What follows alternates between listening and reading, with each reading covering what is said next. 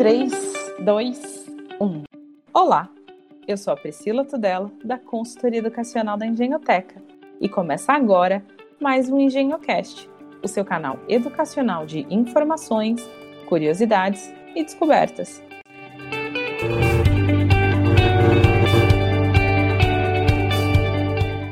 No episódio de hoje, vamos falar sobre o capital humano no setor educacional. Dentro da comunidade escolar existem diversos profissionais, que nem sempre ficam à frente dos holofotes, das salas de aula. E como em qualquer outra indústria, as exigências para obter excelência são pontos que diferenciam os grandes profissionais e, claro, que geram alta performance. Para trazer alguns pontos de vista interessantes sobre essa conversa, a gente está recebendo hoje a Luana Andrade. Oi, Lu, é um prazer falar com você. Olá, Pri, muito obrigada pelo convite, é um prazer também estar aqui. Lu, conta um pouquinho pra gente do seu currículo, do seu histórico. Claro.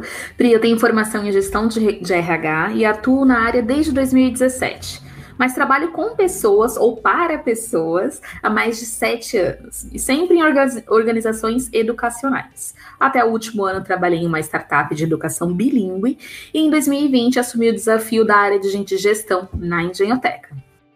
Ah, que linda, meu Deus! Deixa eu te fazer uma primeira pergunta, então, para a gente começar nosso bate-papo.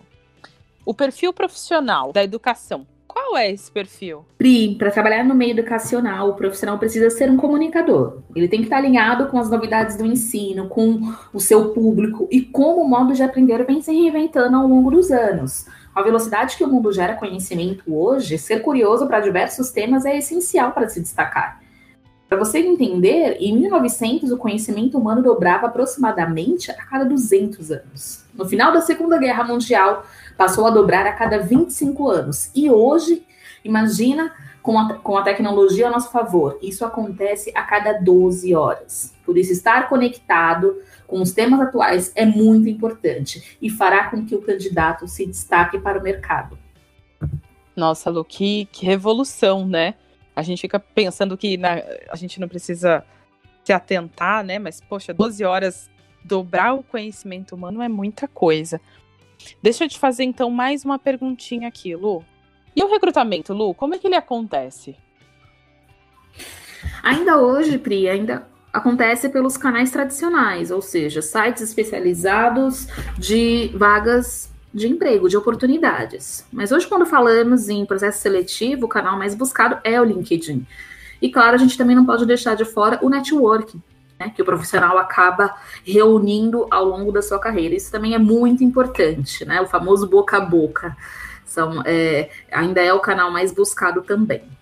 É, o processo que já vinha sendo praticado antes mesmo da pandemia, como um, um método facilitador, é o recrutamento online, que hoje ficou, está em evidência, né?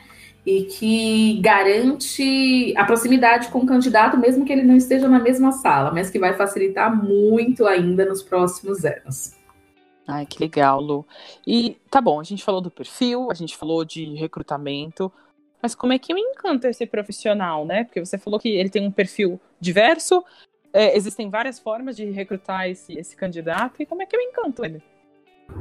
As empresas que estão com o processo seletivo aberto e querem encontrar os melhores profissionais precisam ter os canais ativos, né? Quando a gente diz os canais, eu cito redes sociais, estimular a divulgação interna, uh, entre outros meios, né, de comunicação também que faça com que a sua vaga é, seja divulgada, né? Não só nas redes sociais corporativas, mas também é, as que estão abertas para o mercado. Ter um bom pacote de benefícios é muito importante, isso ainda é atrativo e precisa ser renovado de tempos em tempos. Com a entrada de novos players no mercado educacional, os profissionais estão migrando da sala de aula para editoras, programas educacionais e soluções acessórias, como, por exemplo, maker e robótica. A cultura da empresa precisa ser evidenciada e vivenciada, isso é muito importante. Assim, a atratividade de qualquer processo seletivo de uma empresa X vai ser natural. A organização, a, a divulgação, na verdade, a sua uh, fama, né, digamos assim, passa a ser pública, ela passa a ser desejada e concorrida. E esse é um ponto muito importante, Pri, porque se você não empregar bem a questão da sua cultura, não vivenciá-la, não basta colocar na parede, sem as reais intenções, sem praticá-la. O profissional, se isso não acontecer, o profissional dentro da organização, no decorrer da sua experiência, vai sentir a falta delas e acabar buscando outras oportunidades. Então, são três pontos muito importantes, tá? Os canais em que a gente abre a divulgação da vaga, o pacote de benefícios e a cultura que ali é empregada. Legal. Lui, como é que. Agora vamos inverter um pouco o, o nosso prisma, tá? O nosso ponto de vista. Como agora eu, como profissional, me torno atrativa aos olhos do mercado? Uhum. Bom, a gente falou que a organização precisa cuidar do seu processo seletivo, da cultura e dos benefícios. O que ela vai esperar desse talento é engajamento, é resiliência para tempos desafiadores, seja numa pandemia, que é o que nós estamos vivendo hoje, ou numa crise econômica. Um profissional que busca conhecimento e atualização, afinal o mundo está mudando, né? E não basta hoje apenas a formação inicial sem dar continuidade. Além disso, temos o tema do momento que é a inteligência socioemocional, ou seja, como o profissional lida e reage com seus próprios sentimentos, tá? Que vem da vida profissional, da vida pessoal, desculpa, para a vida pessoal. Pri, a gente ouviu na, na live da Engenhoteca da última semana, com a psicóloga e especialista Lígia Silvia, uh, esperar que o colaborador tenha inteligência emocional é ver a capacidade de reconhecer e lidar com as suas situações. Não é esperar que o colaborador seja feliz o tempo todo, todos os dias. Algo muito isso é algo muito difícil, né? E ninguém consegue ser assim. Nossa, é Mas, é verdade. Sim, então é muito importante que o colaborador ele saiba lidar com as suas emoções, né? ele se destaque, ele busque, que ele busque o conhecimento, que ele seja engajado, né, e que pratique muito a resiliência. Isso é algo que as empresas atualmente estão buscando. Nossa, Lu, é sensacional. Você trouxe um bom exemplo, né? Você falou da live com a, com a especialista, é, com a psicóloga, né? E eu também vi uma live aqui da Engenhoteca que fala, uh, com o professor Miguel Thompson, que ele falava sobre a imersão do profissional dentro do mundo é, educacional do aluno, né? Porque são prismas diferentes. Então, eu, como, por exemplo, ah, eu trabalho numa escola de ensino fundamental 1. Eu preciso entender quais são os atrativos para esse público. O que eles assistem, o que eles consomem, quais são os brinquedos, quais são as tecnologias. Você até na, durante a nossa conversa é, de, de, pauta trouxe a, aquele caso de da Momô, né? Falando da segurança que, que você enxerga, assim, qual é o ponto de, de mais importância nesse, nesse quesito de mergulhar, né, de imergir no mundo do, do, do cliente final?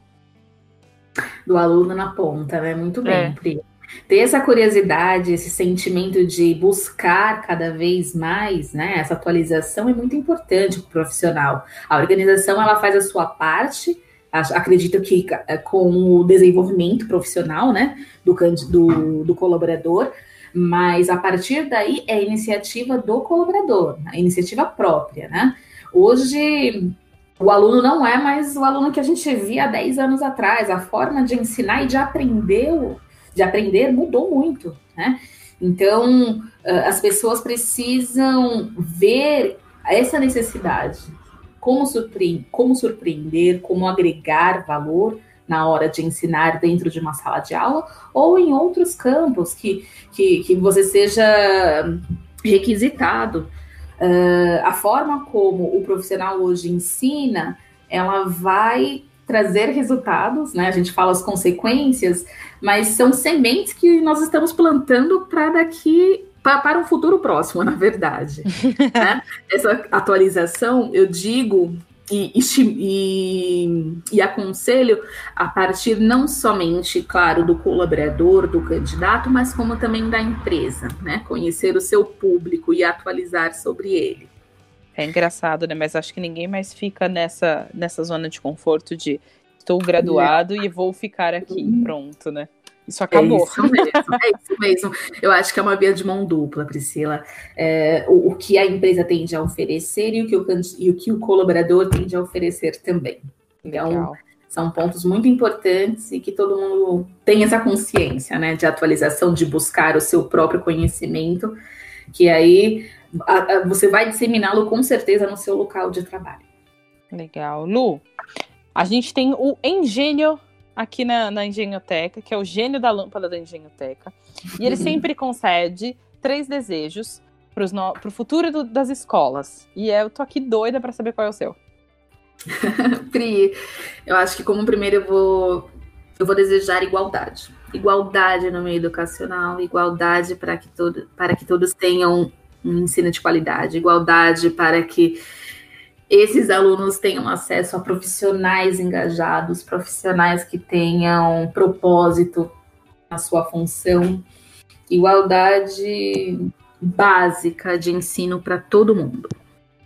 Um segundo, um segundo pedido, acredito que seja a empatia.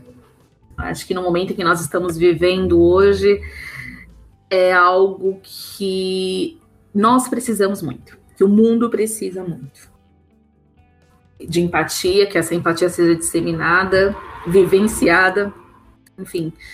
Uh, hoje nós precisamos disso. Putz, que legal. E o terceiro e último? Eu voltaria no primeiro. A igualdade ah. é muito importante. Algo que uh, eu duplicaria o meu Ótimo. desejo por ela. Ai, que bonitinha. Lu, eu amei o nosso bate-papo. A gente ficaria aqui falando por horas, mas eu preciso finalizar aqui a edição. E eu queria te agradecer muito pela participação aqui no EngenhoCast, viu? Muito obrigada, Pri, pelo convite. Eu adorei. É, e conte comigo para, para novos assuntos. Ah, legal, Lu. Obrigadão. Lu, quando a gente quiser te encontrar para dar continuidade nesse e em outros assuntos, quando a gente, como e onde a gente pode te encontrar? Tem as minhas redes sociais, luana.andrade, você me encontra também no LinkedIn, em outras também. E claro, estou à disposição por meio à Engenhoteca, pessoal. Legal. Bom, podcast da Engenhoteca retorna em breve. Fique ligado. Gostou desse conteúdo? Quer saber mais?